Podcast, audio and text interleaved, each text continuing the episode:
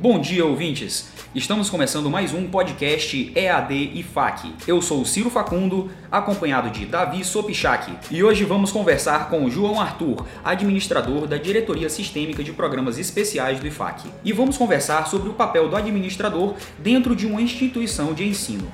Vamos começar?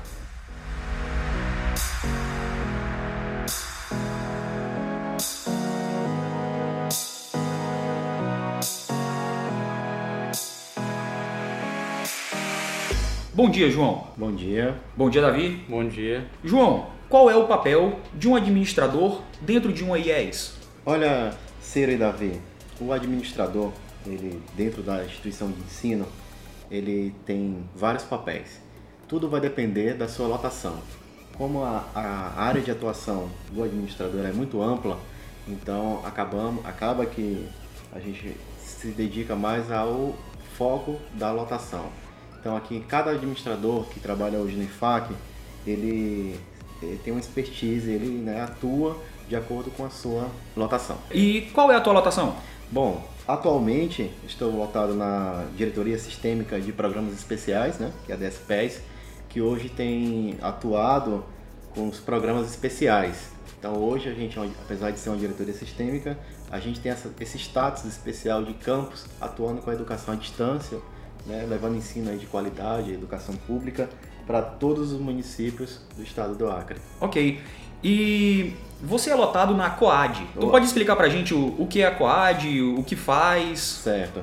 É, na verdade, né, durante a atuação no IFAC, eu vou completando aí quase seis anos de atuação no Instituto Federal do Acre, desde de, no cargo de administrador. Então tu tá quase desde o início do IFAC, né? Exatamente. Eu já sou do, do primeiro concurso de servidor efetivo administrativo, então sou ali da primeira leva de servidores e tenho atuado já em diversos cargos, já passei por diversos locais e desde 2015, finalzinho de 2015, estou lotado aqui na, na coordenação do, né, da DESPES, aqui na COAD, que tem uma missão muito importante aqui dentro do EAD.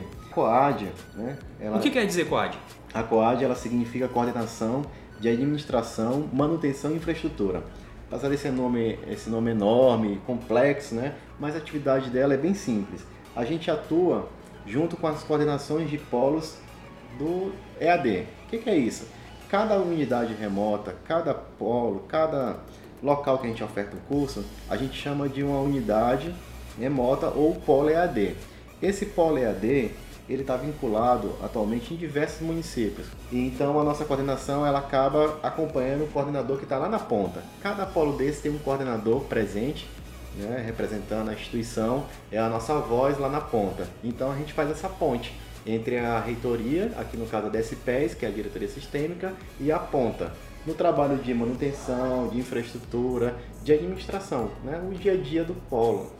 Vocês também trabalham muito com logística, né? Distribuição de material certo, né, para certo, os polos. Certo. É, a gente tem esse papel né, de apoiar uh, o polo e fiscalizar ao mesmo tempo.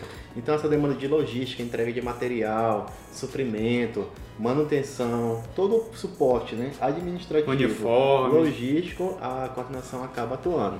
Entrega de uniforme, entrega de kit para aluno. E não só isso, também a coordenação apesar de é, né, do nome complexo, nós temos já um, um, algumas atribuições né, específicas no dia a dia. Então, na parte de concepção, na parte do planejamento, a gente elabora né, o plano de trabalho anual que é encaminhado para a ITEC, o ETEC no caso no MEC, na liberação das vagas na nossa oferta. Hoje nós temos uma oferta muito grande na educação à distância, estamos presentes em vários municípios, temos uma meta audaciosa de chegar nos 22 municípios. Já alcançamos isso com outro programa especial, que é o Pronatec. Então, através do Pronatec, a gente já, alcançou, já alcançamos os 22 municípios. E no, na educação à distância, a gente caminha no EAD para alcançar essa marca. Mas hoje já é um marco muito grande para o Estado, porque na ponta, nos municípios que não, que não têm ofertas regulares de curso, o IFAC começa a plantar essa semente de ofertar regularmente um curso técnico à distância. Então nós podemos dizer que o ensino à distância do IFAC está presente em todos os municípios do estado do Acre. Hoje o IFAC, através da diretoria sistêmica, se faz presente nos 22 municípios através do programa especial Pronatec. Ok. Em relação ao ETEC, que é no caso aqui nosso carro-chefe, que é o EAD, e o EAD tá, está presente em 13 municípios com 14 polos. Então nós estamos bem perto de alcançar a marca de 22 municípios, né? Nós temos planejamento para ampliar esse ano, para esse finalzinho de ano, começo de 2017, para mais quatro unidades e nós vamos ficar bem perto da marca de 22 municípios, faltando os, os isolados. Que um, a grande dificuldade vai ser implantar um polo no município nos quatro isolados. Por causa da logística, né? Que lá é só vai com avião pequeno ou barco. Então lá vai exigir uma logística especial para começar essa oferta. Olha só. E quanto a isso, você acha que o Instituto Federal do Acre tem uma dificuldade maior que os outros institutos mais próximos de grandes centros para conseguir fazer essa ponte entre a capital e o interior? Então, essa parte da logística na Amazônia, ela já exige uma atenção especial.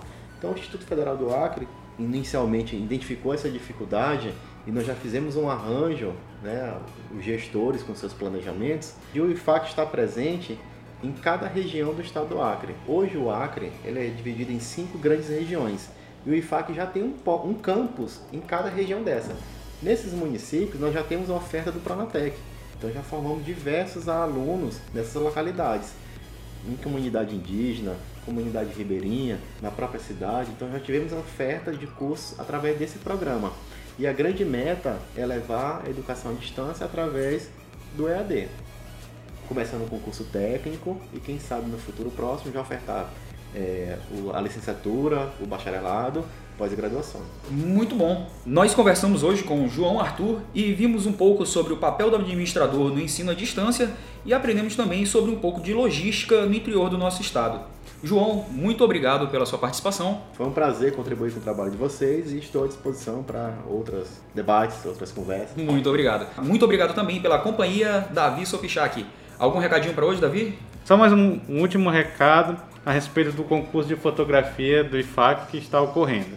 É, queria comunicar que a comissão já está avaliando as fotografias, foram bastante, bastante fotos que nós recebemos e estaremos divulgando as fotos selecionadas para a votação dos servidores do IFAC no site da instituição num período entre o dia 17 e o dia 20 desse mês. Perfeito. Vamos votar então, hein, pessoal? Entrem no site no período de 17 a 20, é isso, Davi? Isso, exatamente. E escolham lá a melhor foto, a foto que, que agrada mais a vocês. O tema desse ano é qualidade de vida, né? Isso, exatamente. Qualidade de vida no trabalho. E chegamos aqui ao final de mais um programa. Nos vemos na próxima semana.